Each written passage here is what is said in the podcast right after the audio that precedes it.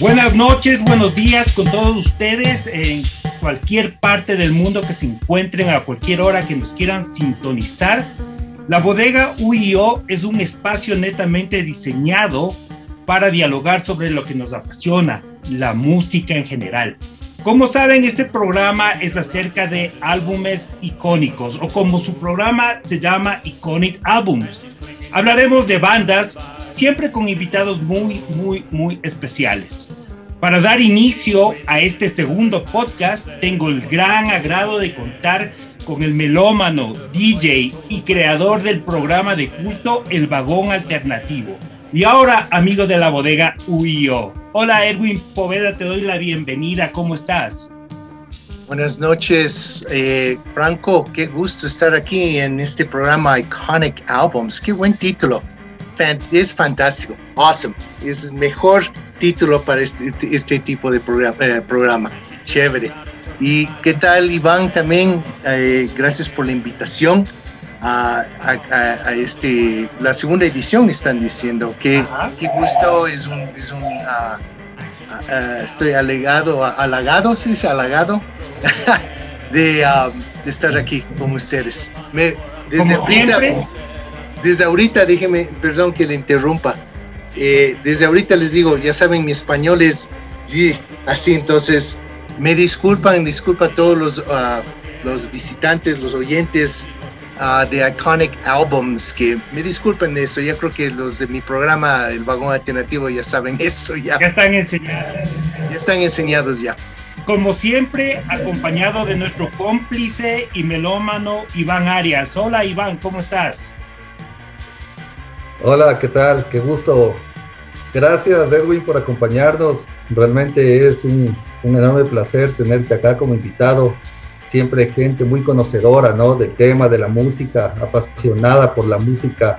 Y pues en este caso creo que va a ser una conversación, una entrevista, conversatorio, no sé cómo llamarlo, bastante interesante, ¿no? En donde podemos aprender inclusive mucho de gente que sabe mucho como tú. Bienvenido. Gracias. Muchas gracias, Iván. Voy a comenzar con un dato técnico que nos dará la pauta para empezar este, este interesante conversatorio.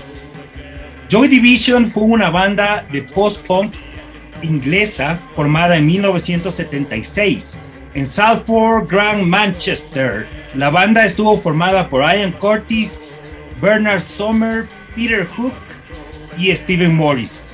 Joy Division, pioneros del post-punk junto a bandas como Siouxsie and the Banshees y The Cure, pues no solo poseían el sonido siniestro, sino que sus letras estaban obsesionadas con la depresión y la muerte, producto de la epilepsia que padecía pues su vocalista Ian Curtis.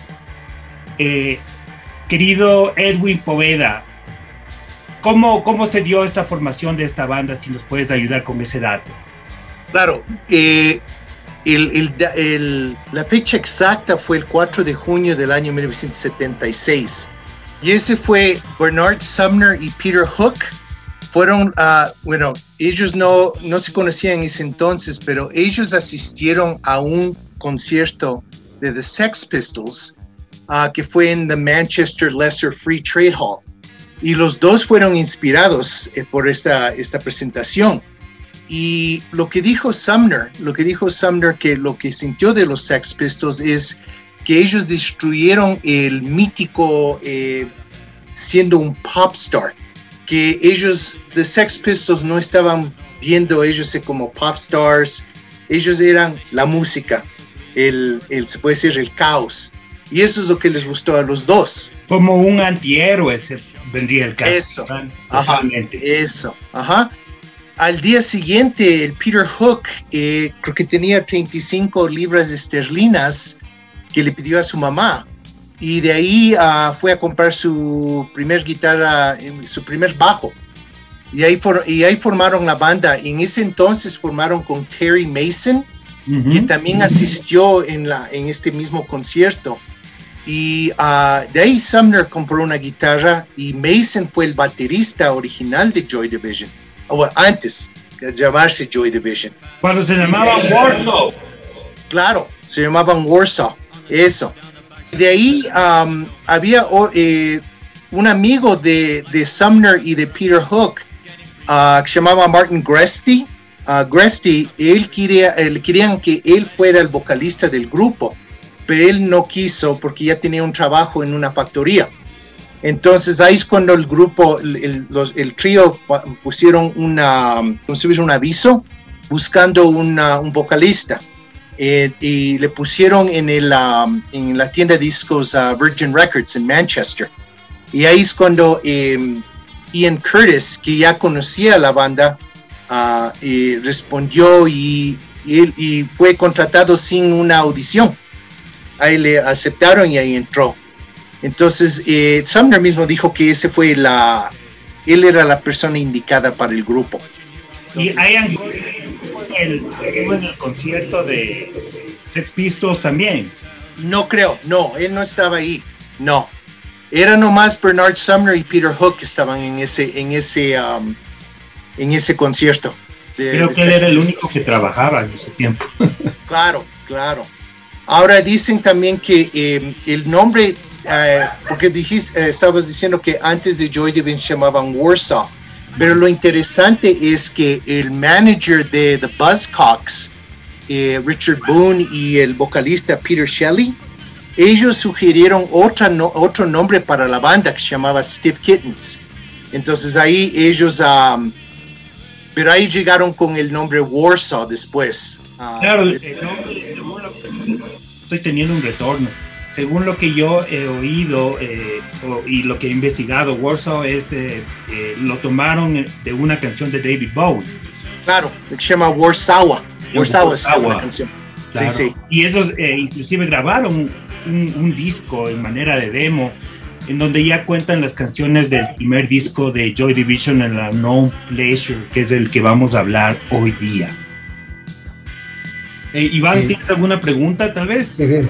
Nada más una acotación ahí que no sé, yo también había leído un poco que se cambiaron de nombre a Joy Division porque paralelamente había otra banda que también se llamaba Warsaw algo más, no recuerdo, y que no querían que haya confusión entre las dos bandas. Entonces ahí fue cuando se pusieron Joy Division. No sé si es acertada esa información, Edwin. Sí, eso sí es cierto.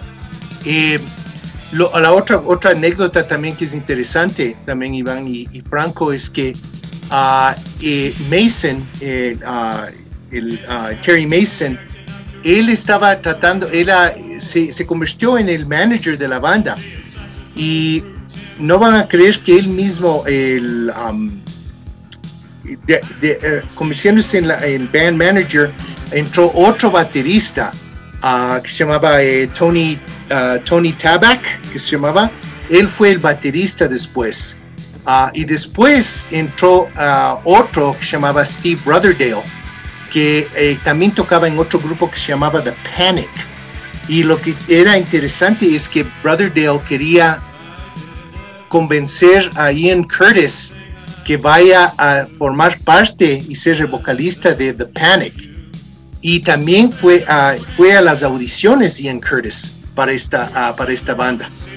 Pero parece que no le, no creo que les gustó, el grupo no les gustó la voz de Ian Curtis, entonces ahí se quedaron con Warsaw.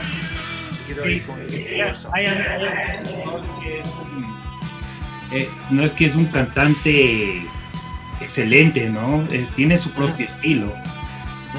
Eso es lo más interesante de la banda, creo yo. Claro, Claro que sí.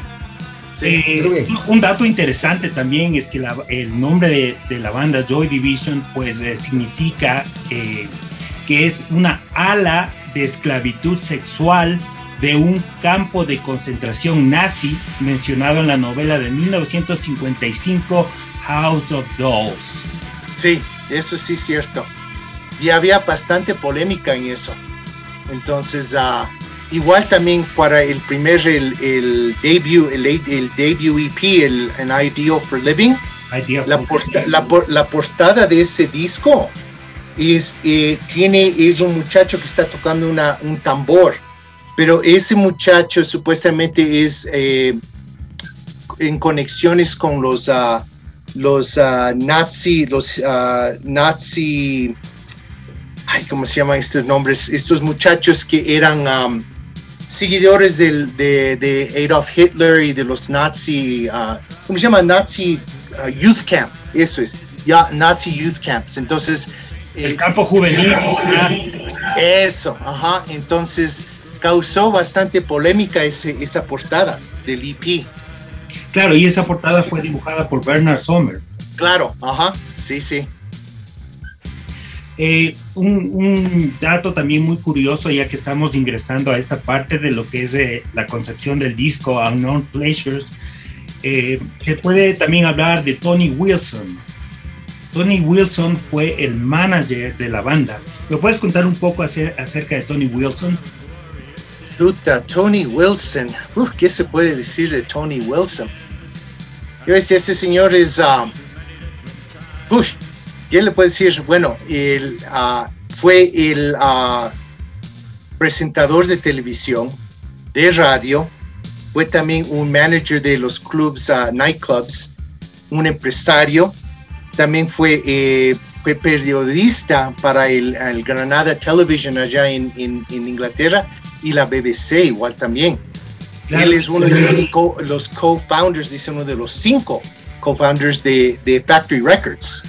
Entonces, y también conocido, también es el conocido, el manager del, del de Hacienda Nightclub, que eso es algo espectacular, eso, eso se puede ser otra otra conversación ahí solo de la Hacienda Nightclub, porque eso sí fue algo. Y también eh, Tony Wilson también fue conocido, el, su apodo le llamaban Mr. Manchester, le decían. Claro, y él, y él también fundador de, lo que es Factory Records. Sí, Factory Records, lo mejor, lo mejor de, de, de cantidad de, bandas que sacaron ahí, más conocidas como digo, Joy Division, de ahí New Order, The Happy Mondays, Uh, también, Gabriel Botay, que fueron los eh, eh, precursores pues, de lo que fue el industrial. Claro, ajá. Claro. Y, al igual también, Franco, también igual, eh, aparte que fue manager de Joy Division, también fue manager de A Certain Ratio y The Durity Column también. Entonces él era un hombre súper ocupado, súper ocupado era él. Esto fue en la época de los 80, ¿no? Claro, sí, sí, sí. Imagínate ser manager de los Happy Mondays. Qué dolor de cabeza, Dios mío. Sí, sí ah, ese, ese, ese, ese, ese vocalista, qué bestia, es hasta ahora, no sé, ya está más tranquilito ya, pero... Ah, pero sigue vivo. Sí, sigue vivo y es, es un milagro que esté vivo. Claro, toda esa gente de esa época, pues, fue como en, en los tiempos ya estaban cambiando, pues ya, ya creo que se venía el disco también, entonces creo que la parte esta de, Joy Division como que fue una de las de las bandas últimas en hacer lo que es el post-punk y el punk rock. Después ya comenzó la música media bailable, ¿no? Franco, Franco, Franco, antes, antes de que sigas avanzando, eh, y nos, para no deshilar el tema, Edwin, no sé si tú eh, puedes contarme un poquito, antes de, antes de que Ian Cordes tenga la banda, la, Joy Division, él tenía proyectos como, como solista o formaba parte de algunas otras bandas, o, cómo empezó él la vida musical antes de ser Joy Division. Estoy tratando de recordar, él, de lo que yo sé, él lo que era, era más, era poeta él, porque él escribía, él escribía poesía él, y mucho de eso fue usado en las canciones de Joy Division. Lo que yo, lo que yo sé, porque él no he tenido, él no, de yo, lo que yo le he leído yo en libros que yo tengo de Joy Division, no creo que eh, él no tenía nada previo de nada musical. Era de ahí cuando conoció a Bernard Sumner y a Peter Hook, ahí es cuando empezaron Warsaw y ahí empezó ya él como vocalista. y como dije yo, ¿sí? podemos decir como que fue de una manera empírica, de alguna manera, cuando empezó con, la banda. Sí. Bueno, fue un virtuoso nunca. no, pero eso sí lo interesante, como les mencioné, que él fue también ah, fue, fue audición para ese otro grupo de punk, The Panic. Y hubiera sido interesante si hubiera tomado ese trabajo y ser vocalista de esa banda. Yo no sé qué hubiera pasado con Joy Division.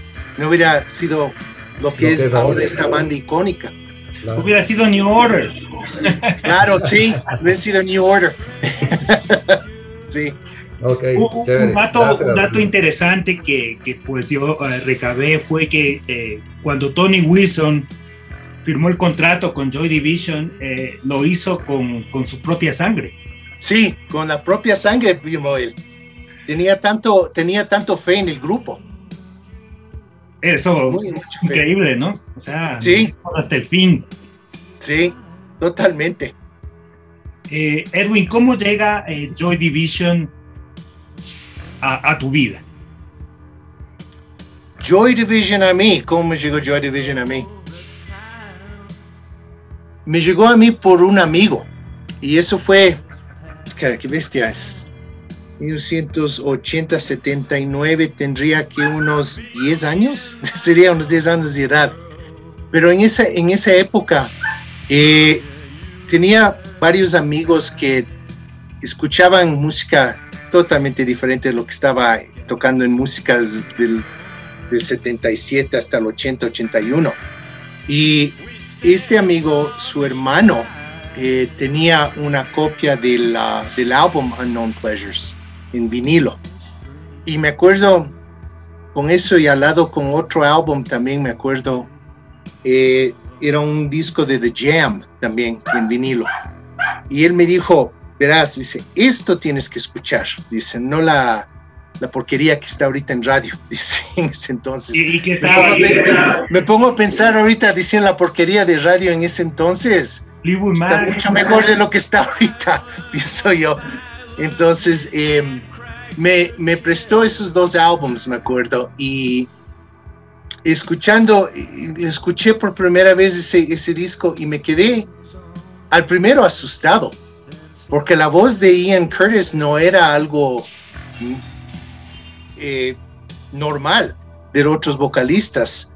Ese baritone voz que tiene él bien bajo y todo. Y, y me acuerdo eso escuchándole, eh, me acuerdo diciendo a, mi amigo, diciendo, chita, escuchando esto en la oscuridad sí me daría miedo oírlo.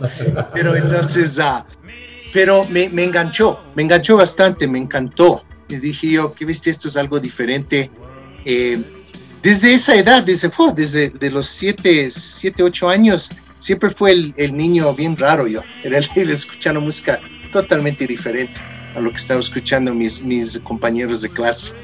Entonces, pero para mí ese fue algo, algo, no sé cómo fue la explicación, la explicación fue, digo, wow, y después de escuchar el álbum de The Jam también, que era otra cosa totalmente diferente a lo de Joy Division, también me quedé así, like, viste, hay diferentes tipos de géneros ahorita que no está sonando en radios.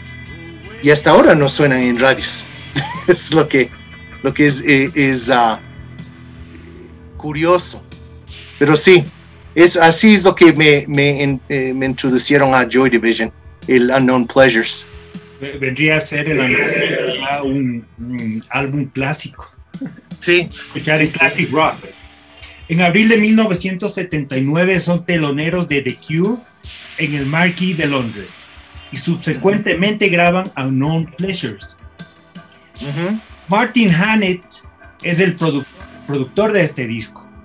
¿Qué, qué, crees que, ¿Con qué crees que contribuyó, contribuyó Martin Hannett al sonido de Joy Division? Martin Hannett es Oh, ese es un productor de respeto. Aparte de Joy Division, que descubrió a YouTube, igual también cuando empezó YouTube. Um, lo que hizo Hannett, su, la producción de, del disco uh, Unknown Pleasures, lo que incorporó era una tecnología, tecnología que se llama looping, ah, que es ah, usando notas musicales con diferentes filtros, ecos y delays, que uh, tenía una colección de unos equipos de, se llamaba BBD Echo Devices, y con eso estaba usando con la música de, de, um, de este Unknown Pleasures. Lo interesante también es que a uh, no, les, no le dijo a el, Ian Curtis hizo todas las canciones en, en un take, no repitió, solo lo hizo en un take. Y ese es el que dijo Hannett, ese es la, el, el, lo que queremos tener para el disco. eso me parece bien interesante eso. Claro, eh, hay que tomar en cuenta que Marty Hannett cuando, cuando grabó el disco de Joy Division, pues él no era nadie todavía. Él, él creo que fue el segundo o tercer disco que grabó. Y, y después fue el, productor oficial de la casa disquera Factory. En los claro. también, ¿no? Claro, claro.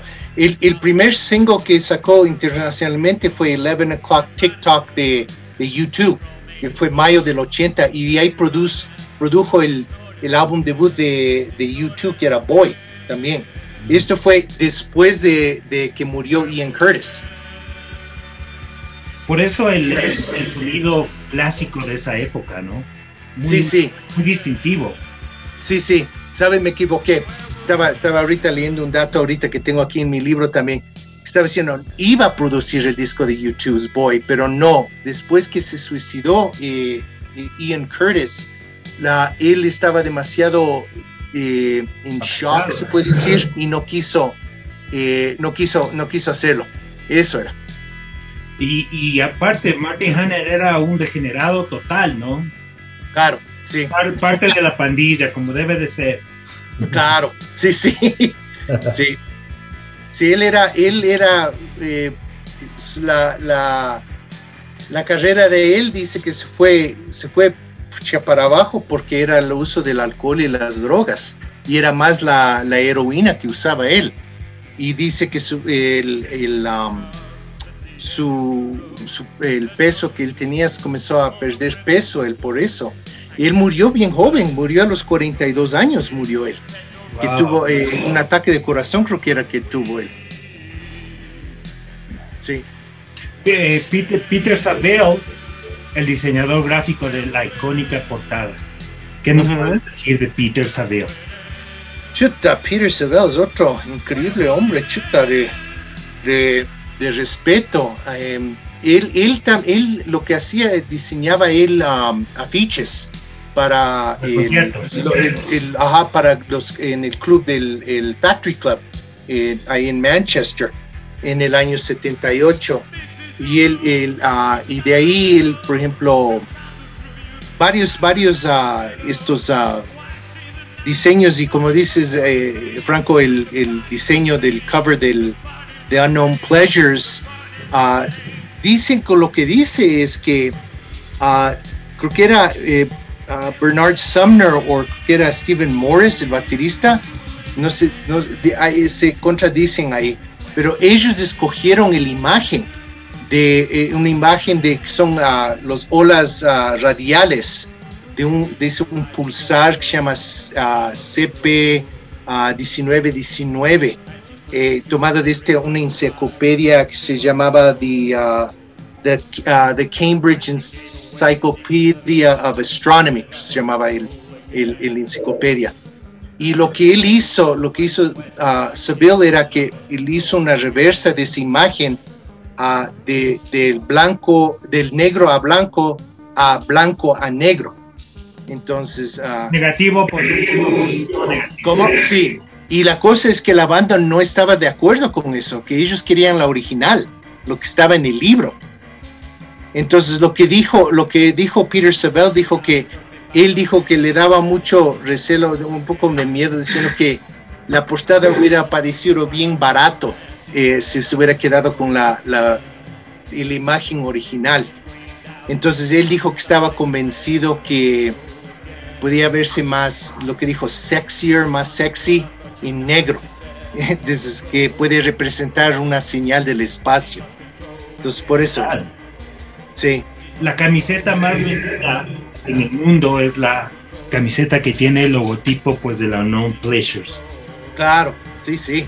Esa es la camisa la más conocida. Y sabes, y hay ciertas cositas que, perdón que, que, me, no me, no me quiero quejar, pero es, por ejemplo, viendo la camiseta que está puesto, puesto Iván, ese Black Sabbath, y eso es un, esa camiseta es the, the best. Pero sé que Iván está puesto esa camiseta porque conoce la banda, conoce todo sobre esa banda y por eso usa esa camiseta. Hay gente que usan el, la camiseta de Joy Division, la Known Pleasures, y no saben qué es. No saben. Y para mí, sí, a mí me, a mí me, me da unas iras decir que bestia, estos por fashion están usando. Y así fue con el, el, la portada de, eh, de The Ramones también, la misma cosa. No saben qué es. Entonces, cuando yo veo a una persona usando una camiseta, realmente me gustaría acercarme y decir, oye, me encanta tu camisa, ¿qué discos tienes de esta banda? Y si me decir, porque verás, te cuento una historia de personas usando una camiseta, siempre cuando veo una camiseta así rara, decir, wow, ok, me gusta acercar a estas personas y preguntar, oye, chica, qué chévere camiseta que estás puesta. Entonces estaba en el centro comercial y había este muchacho que estaba puesto una camiseta de Bauhaus. Era un muchacho joven, era. Entonces dije, pues, voy a preguntarle. Entonces estaba, estaba en, la, en el patio de comidas. Entonces me acerco donde él le digo, oye, digo, me encanta tu camiseta. Y era el, el la portada del single Bella Lugosi's Dead. Eh, y ese es, es icónico. Ajá. Entonces y le pregunto, le dije, me encanta la camiseta, dije yo, ¿y dónde le conseguiste? Dice, ah, me trajo mi, a mi primo de, Inglaterra. Chévere, dije yo, entonces, ¿y, te gusta Bauhaus? Se me fascina el grupo. Digo, entonces ahí dije yo, ¿qué, qué canciones te gusta de ellos? Entonces ahí me sacó cantidad de canciones. Dije, ah, ok, sí sabes de la banda. Ah, buenas. Entonces dije yo, chévere, dije yo, me encanta que personas que sepan de banda, estén usando una camiseta que sepan qué es lo que estoy puesto. No, no solo la moda. Claro, claro, claro. Oye, eh, Edwin, ¿tú, ¿tú qué opinas o, en tu opinión personal, a qué crees que se deben esas, esas letras tan deprimentes, tan, tan oscuras de, de Ian Curtis? Eh, bueno, y la cosa es que él, la él era una persona que sufría de depresión, eh, clinical depression, eh, igual también tenía el, epilepsia también. Y creo que con todo eso lo que le estaba pasando, igual también la medicina que él estaba tomando para, para la epilepsia también, le, le estaba haciéndole sentir uh, esa, esa, esa parte de depresión. Entonces ahí es donde sale la, las letras que, que salen en este álbum de Unknown Pleasures y todo el, y el álbum Closer igual también. Entonces él, él, era una persona muy... Um, si hubiera habido médicos en ese entonces que tenemos ahora, poder eh, ver lo que, lo, que estaba, lo que estaba sufriendo Curtis, le hubieran podido salvar la vida. Porque no, no, no, no había nadie que le podía salvar, ni creo que ni la propia esposa podía salvarle, salvarle tampoco. Pero creo que la, relación que tuvo con, uh, me estoy acordando el nombre de la, de la. Débora. Débora. Débora. Curtis, la esposa, pero la amante no sé cómo se llamaba. Eh, pero, la francesa, no me acuerdo el nombre. La francesa era, eh, ya no me estaba acordando el nombre de ella, pero ella, eh, ella parece que le hizo feliz, creo, un, eh, creo un poco, creo, igual. Eh, ah, a Anek, Anek, um, Anek Honore, Anek Honore. Entonces, ella era, creo que era un periodista belga, era ella, y ella era promotora de música. Entonces, parece que él creo que le hizo feliz en ese, esa, esa relación, que creo que no duró mucho eso, creo. Pero sí, la, letra, la letra que se escucha es es prácticamente él que está en esa depresión y por la epilepsia que, le, que, tenía también, que le hacía triste, ya suicidal, puede ser que quería ya suicidarse, ya no, ya no quería estar aquí. Este algo, algo también que le que profundizó más esta depresión es el tema del triángulo amoroso que tenía. Claro. ¿no? Entonces, eso, eso terminó de tambalear la estabilidad de Ian Cortis. Sí. Y esto también envuelve un poco al tema de, del ambiente social que se vivía en ese entonces. Entonces, las letras son, chuta, son bastante desgarradoras, tanto en la parte sentimental como en la parte social, ¿no? y, Edwin, cuéntame una cosita, hablando de este, de este tema de las letras. Para ti, es una pregunta personal, ¿cuál es la canción que más te gusta o que más te ha impactado de la banda en general y por qué? ¿De Unknown Pleasures o de Joy Division? En, general, de Joy, general. En general. Chuta, hay cantidad de canciones que me encanta de Joy Division. Em, a mí, chuta, eh, sabes, el, el, que me impacta bastante es She Lost Control. Sí, She Lost Control es por el mensaje que eso, eso tiene. Porque ese fue, esa canción fue la que él relacionó con su enfermedad de, la epilepsia. y viendo esa inspiración de esa mujer que sufría esos, esos ah, ataques epilépticos que tenía, que eran violentos. Entonces creo que ese fue lo que le, le impactó. Creo, y me impacta a mí esa canción también que hable sobre eso, de la epilepsia a mí me conmovió eso también. El, el más conocido también, Love Will Tear Us Apart, conocida esa canción. Como es, esa es de amor y ese se puede decir que es dedicada a la esposa y al amante. ese, ese, a las dos les cae. Claro, a los dos le cae. Entonces, eh, eso digo, digo, claro, entonces yo digo que ese, ese, esa canción también es, es y, ícono en, de ellos también. Lo otro que me encanta también es uh, Isolation, también del álbum Closer.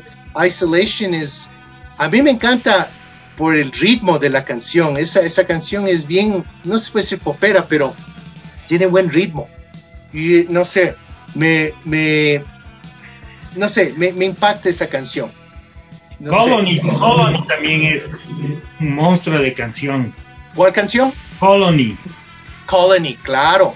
Colony. El otro también, el otro que es fascinante también, y, le digo, y me encanta ponerle en mi programa de Halloween, es Heart and Soul.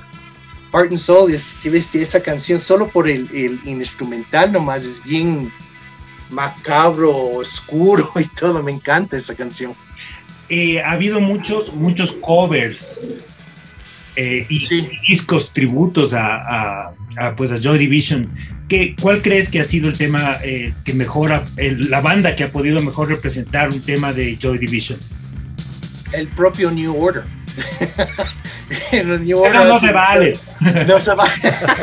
Pero oyendo al New Order, el Bernard Summer cantando las canciones, no sé, me hace se siente, se siente bien. Igual también el Peter Hook también Peter Hook, con, las canciones también. Su banda. Sí. El um, a ver, los que, los que realmente me gusta de covers podría ser el um, Smashing Pumpkins ha hecho un buen cover de um, la canción uh, Isolation. Claro, sí, bueno. Therapy, también, el grupo irlandés, eh, Therapy también ha hecho esa canción también. Y también uh, el grupo canadiense que se llama The Tea Party, ellos también hicieron uh, un cover de esta canción el año pasado hicieron, era para eh, coincidir con la pandemia del COVID. Hicieron Tea Party, una bandaza. Sí, The Tea Party es increíble esa banda. Brutal. Ajá. a mí el, tema que me gusta más es el de Killers, Shadow Play. Ah, sí. Ese sí es bueno. Increíble. Sí, sí, ese sí. Increíble. Em, Edwin, tengo una, una, consulta, perdón, primo. Este, ¿En qué bandas, en qué bandas actuales o a raíz de Joy Division en adelante, cuáles han sido las bandas que tú consideras que han sido muy influenciadas por Joy Division? El uno que se me viene a la cabeza es Interpol de Nueva York. Otro que viene a la cabeza es Editors también. Eso, los primeros dos discos de Editors es, es, Joy Division. es igualito. Eh, ¿Qué opinas? No sé si has oído la banda She Wants Revenge. Sí, sí he oído esa banda. También muy influenciados de, de, lo que fue Joy Division. Ya, ese sí.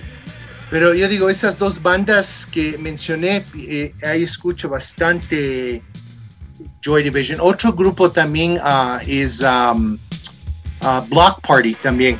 Block Party es otro grupo también que eh, se oye también los elementos de Joy Division. Ahí tienen, Block Party tiene un disco debut muy bueno, muy excelente, uno de los mejores que he oído de, como disco debut, ¿no? Sí. Otra banda también que se me viene a la mente, pero son banda de es cuarteto de mujeres de Savages también. Mm. Ellos también, ese primer disco es bastante influenciado de Joy Division, pero con voz femenina. ¿De bastante, bastante influencia es pues el, sonido único de, Peter Hook. Claro. El bajo es, es, único, o sea, tú escuchas una canción de, de, Joy Division y el bajo es tal cual, ¿no?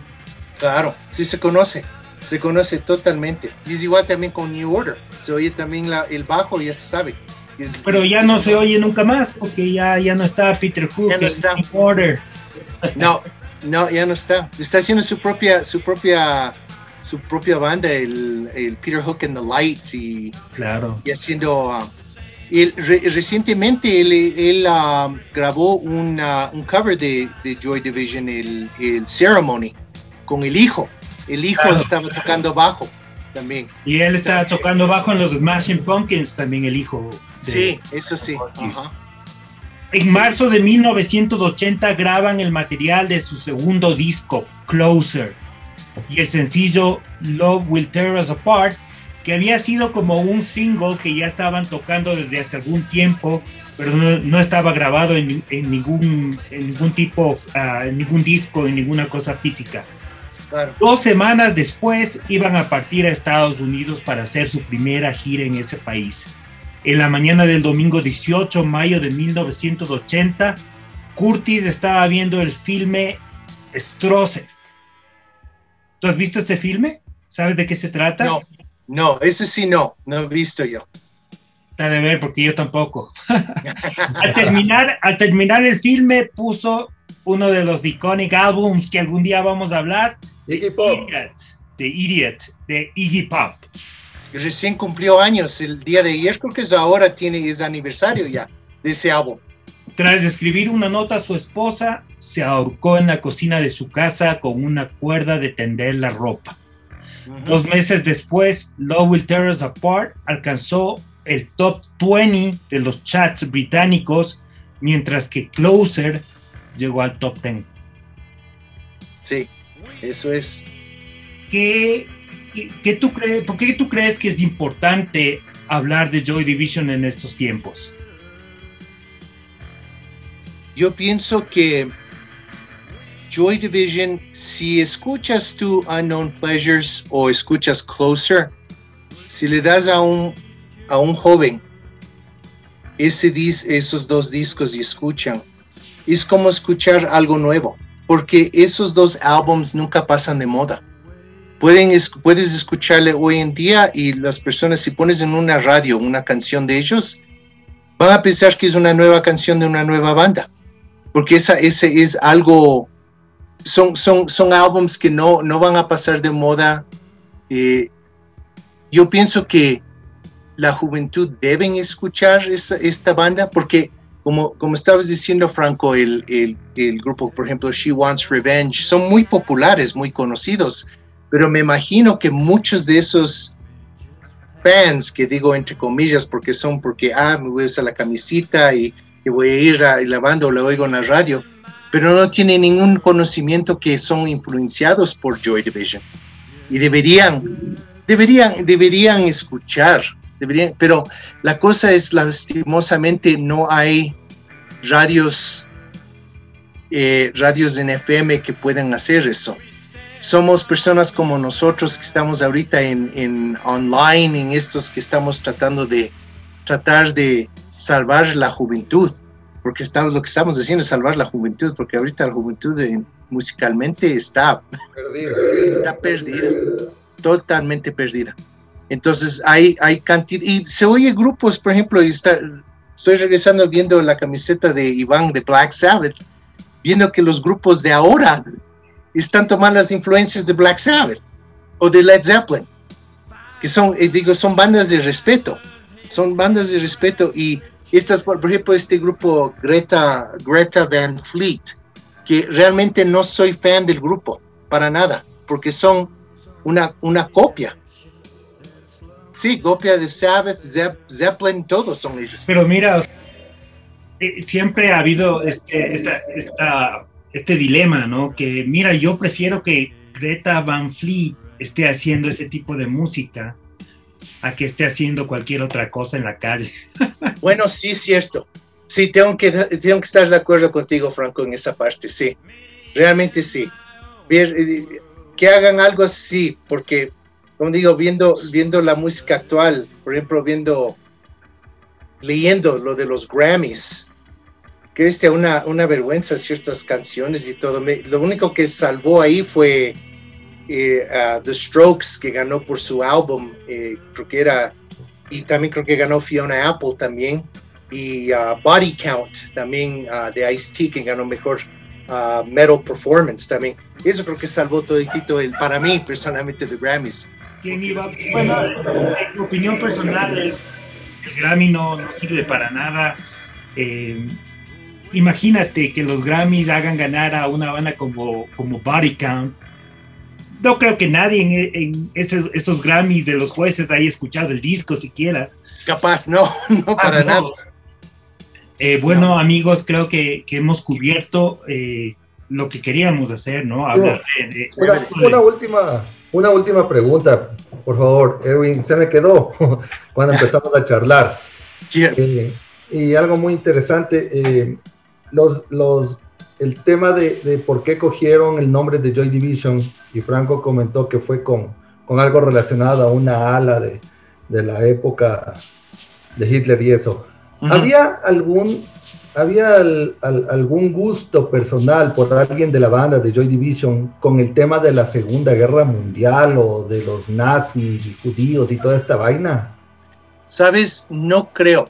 Eso creo que fue más por moda, porque no sé si han visto eh, las primeras fotos de Sex Pistols, especialmente Susie and the Banshees. Susie Sue en sus primeros conciertos usaba un, una, como esos bands que se ponen en el brazo, de un swastika. Y le, dijeron a, le dijeron a ella, tú eres un nazi. Y dijo, no, es por moda nomás que uso esto. Entonces yo pienso que igual también Joy Division fue la misma cosa. Pienso yo. Eso es mi, mi, mi, mi criterio, porque he leído en varias partes, en libros y todo, y no, no hay ninguna mención de, de que los cuatro miembros tenían algo que ver con nazismo o algo así. no. Y, además eran, eran, muy jóvenes. Claro, también. Sí, sí. Entonces era más de la moda, creo que fue. Ah, listo. Edwin, eh, ¿crees que eh, nos falta algún tema por topar, tal vez? Alguna cosa más que podemos agregar. Chito, lo único que puedo decirte es, esa presentación de Sex Pistols en el Lesser Free Trade Hall. No solo, no solo salió, no solo salió Joy Division, pero salió otras bandas también importantes. Y otra banda importante también que muchos nunca hablan es The Fall de Marky ah, Smith. Vocalista recién falleció. Ajá. The Fall is, ese es otro grupo que puede ser paralelo también con Joy Division. Ellos sí sacaron más de 40 álbumes sacaron ellos. Y ese grupo les uh, recomiendo bastante. Especialmente ese primer disco, recién cumplió años también, el que se llama Live at the Witch Trials. Ese disco salió, es bestial, es increíble. Es, es post-punk, ese es post-punk. Entonces, eso, es, ese grupo, igual también, Buzzcocks también formó, eh, eh, se formaron también de, ese show igual. Había varias partes. Eh, igual también estaba Morrissey también. Morrissey y Johnny Marr también fueron a ese concierto también. Y también fue los inicios de The Smiths. Ajá, Buzzcocks, The Smiths, The Fall. Todos estos grupos salieron de ese concierto. Memorable. Es, es, increíble lo que hizo The Sex Pistols, cómo influenciaron a varias bandas. Y todas esas bandas tienen sus legados y de respeto también. Totalmente. Totalmente. Bueno, eh, creo que hemos, eh, hemos eh, cubierto todo lo que queríamos y hablado mucho sobre la banda y este disco.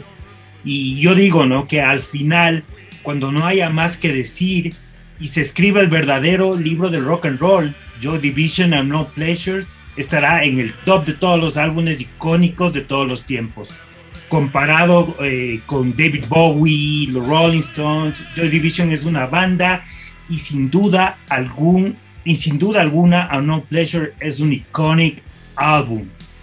Es un disco que te va a tocar en lo más profundo de tu alma, mas no en lo superficial. Te agradezco mucho tu tiempo, Edwin Poveda. Muchas gracias. Muchas gracias, Franco y Iván. También muchas gracias. Fue interesante esta conversación eh, yo sé que muchos de tus uh, seguidores van a, van a apreciar eh, Joy Division y, y, me imagino, estoy casi seguro, si van a, están recién descubriendo Joy Division, va a ir van a buscar en Spotify o cualquier lugar para escucharlo, porque sí, creo que vamos a influenciar eso. Entonces, y ojalá algo. Sí, eso digo, y tu, tu programa, el Iconic Albums, es, es, algo, es una buena, buena propuesta. Igual también con el, el, vagón alternativo que hemos ya, estamos ya 23 años y vamos a cumplir ya. Y seguimos al aire, seguimos mandando música y, ha influenciado y todo eh, los, los oyentes escuchen buena música alternativa y independent music igual. Sí. Chévere. Y, y, y que no, no escuchen corporate rock. Eso, no corporate rock.